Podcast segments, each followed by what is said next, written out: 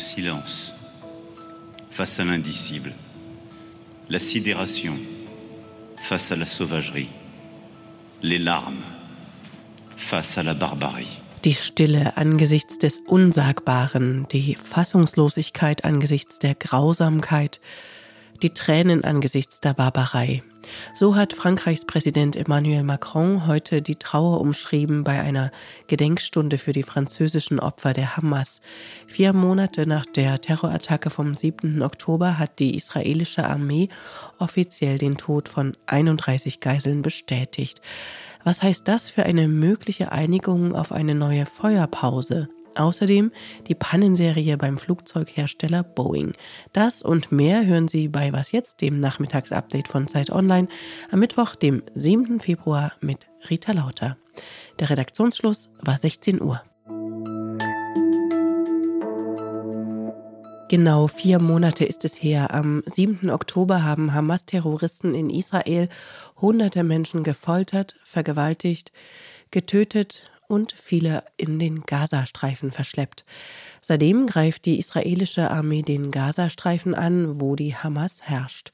Und seitdem leben die Angehörigen in Angst um die Geiseln in der Gewalt der Hamas. Bring them home now. Immer wieder ertönt diese Forderung. Die israelische Armee hat jetzt offiziell mitgeteilt, 31 Geiseln leben nicht mehr. Steffi Henschke berichtet für uns aus Tel Aviv. Hallo Steffi. Hallo Rita. Israels Premier Netanyahu hatte als eins der Kriegsziele die Befreiung der Geiseln ausgerufen. Jetzt nach vier Monaten werden nach israelischen Angaben immer noch mehr als 130 Menschen im Gazastreifen festgehalten. Mehr als 30 sind tot. Wie reagiert die israelische Öffentlichkeit darauf? Ja, insgesamt muss man sagen, dass die Zahl der 30 toten Geiseln hier schon mehr oder weniger bekannt war. Es ist jetzt eben offiziell erklärt worden. Laut einem Bericht des Wall Street Journals könnten es sogar 50 sein.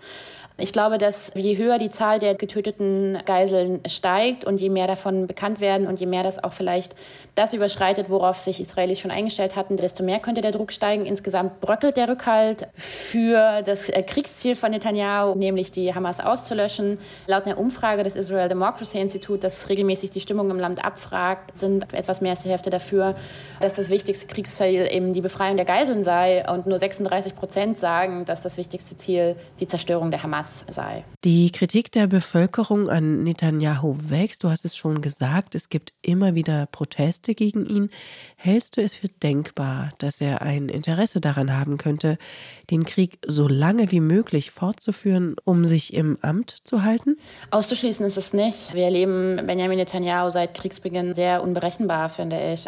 Biden hat ihm die Hand ausgestreckt. Die USA unterstützen Israel, aber haben natürlich auch ein eigenes Ziel. Biden möchte eine Nahoststrategie durchsetzen mit einem Ziel einer Zwei-Staaten-Lösung. Netanyahu sagte mehrmals, es wird mit ihm keinen Palästinenserstaat geben.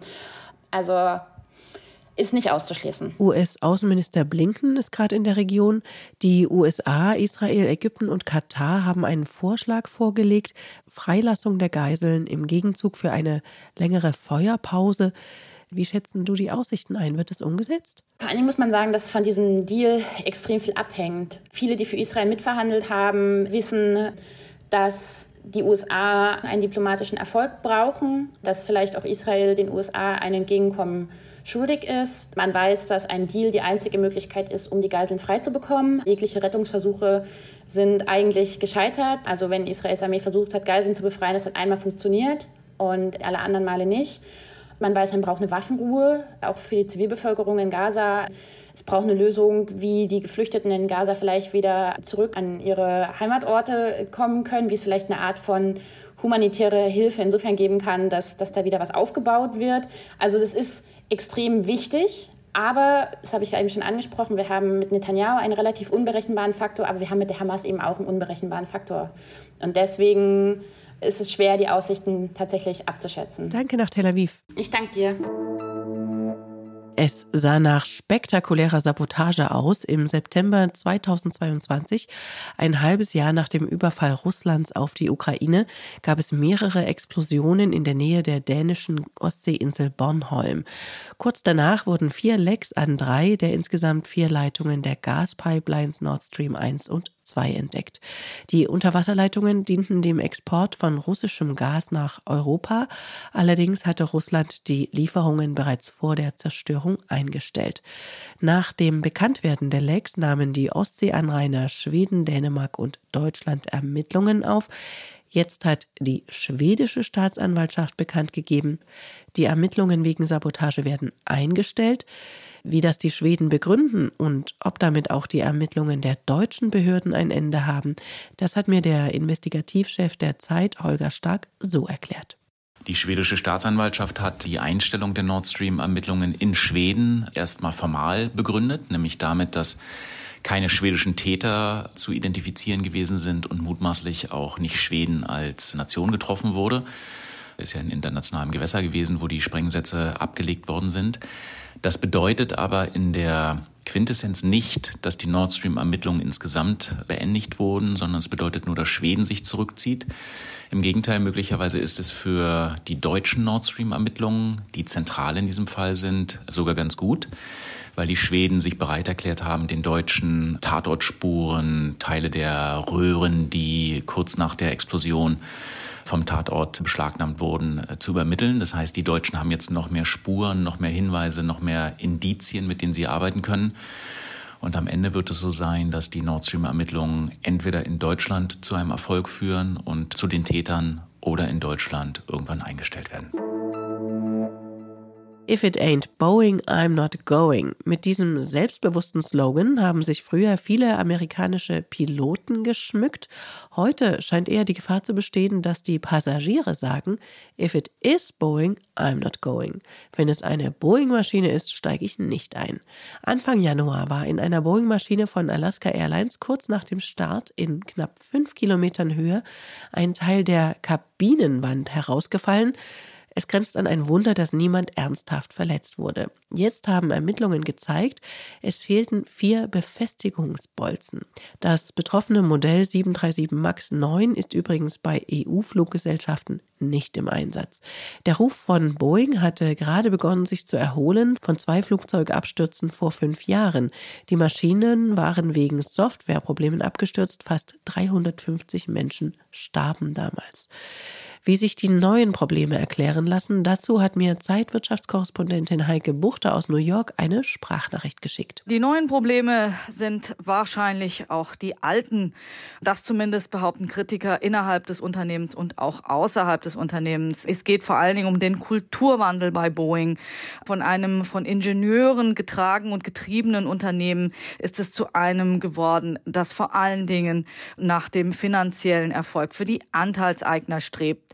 Als ich 2019 nach den Abstürzen nach Washington State geflogen bin, haben mir das zumindest Mitarbeiter damals von Boeing und ehemalige Mitarbeiter so bestätigt. Viel ist eben auch Outsourcing gewesen. Auch das Teil, bei dem es jetzt bei diesem Unfall mit Alaska Air ging, ist von einem Zulieferer zu Boeing gekommen. Und das ist natürlich alles sehr rufschädigend für Boeing, für die Europäer, nämlich Airbus, ist das jetzt erst einmal gut. Die sind ihrem amerikanischen Konkurrenten davongeflogen, sowohl was die Auftragslage als auch was den Umsatz angeht. Und Heike hat mir auch gesagt, was für Folgen das Ganze für die gesamte US-Wirtschaft haben könnte. Was für weitere Folgen das haben wird, das muss man noch abwarten. Aber besonders gut für die amerikanische Wirtschaft ist das nicht. Man muss nämlich wissen, Boeing ist der allein vom Auftragswert her der größte einzelne Exporteur der USA. Das ist schon gewaltig. Und das könnte letztendlich auch auf die Konjunktur hier durchschlagen, wenn es bei Boeing einen nachhaltigen Einbruch gibt. Was noch? Das Schöne am Studieren ist ja für viele auch, dass man zu Hause auszieht in ein neues Leben, meist in ein WG-Zimmer. Das ist allerdings auch nicht ganz einfach. Wenn man ein Zimmer erwischt, kann es gern mal 700 Euro kosten zur Zwischenmiete und ohne Anmeldung. In Bremen hatte man da eine kreative Idee. WG-Zimmer gegen Nachhilfe. Im von Armut geprägten Stadtteil Gröpelingen geben Studierende Nachhilfe an Schüler einer Schule. Im Gegenzug bekommen sie ein kostenloses WG-Zimmer. Study Friends nennt sich das Ganze. Die Schüler lösen so ihre Matheaufgaben leichter, die Studis ihr Wohnungsproblem und Gröpelingen gewinnt neue Bewohner und wird sozial stärker durchmischt. Bisher war das ein Pilotversuch. Jetzt hat das Land entschieden, das Projekt auf alle Schulen in Gröpelingen auszuweiten. Und wir sind damit am Ende unseres Nachhilfelateins und auch am Ende von Was jetzt Nachmittagsedition. Schreiben Sie uns gerne an wasjetzt.zeit.de. Für Sie am Mikrofon war Rita Lauter. Einen schönen Feierabend und wenn Sie mögen, bis morgen. Un peuple qui ne les oubliera jamais.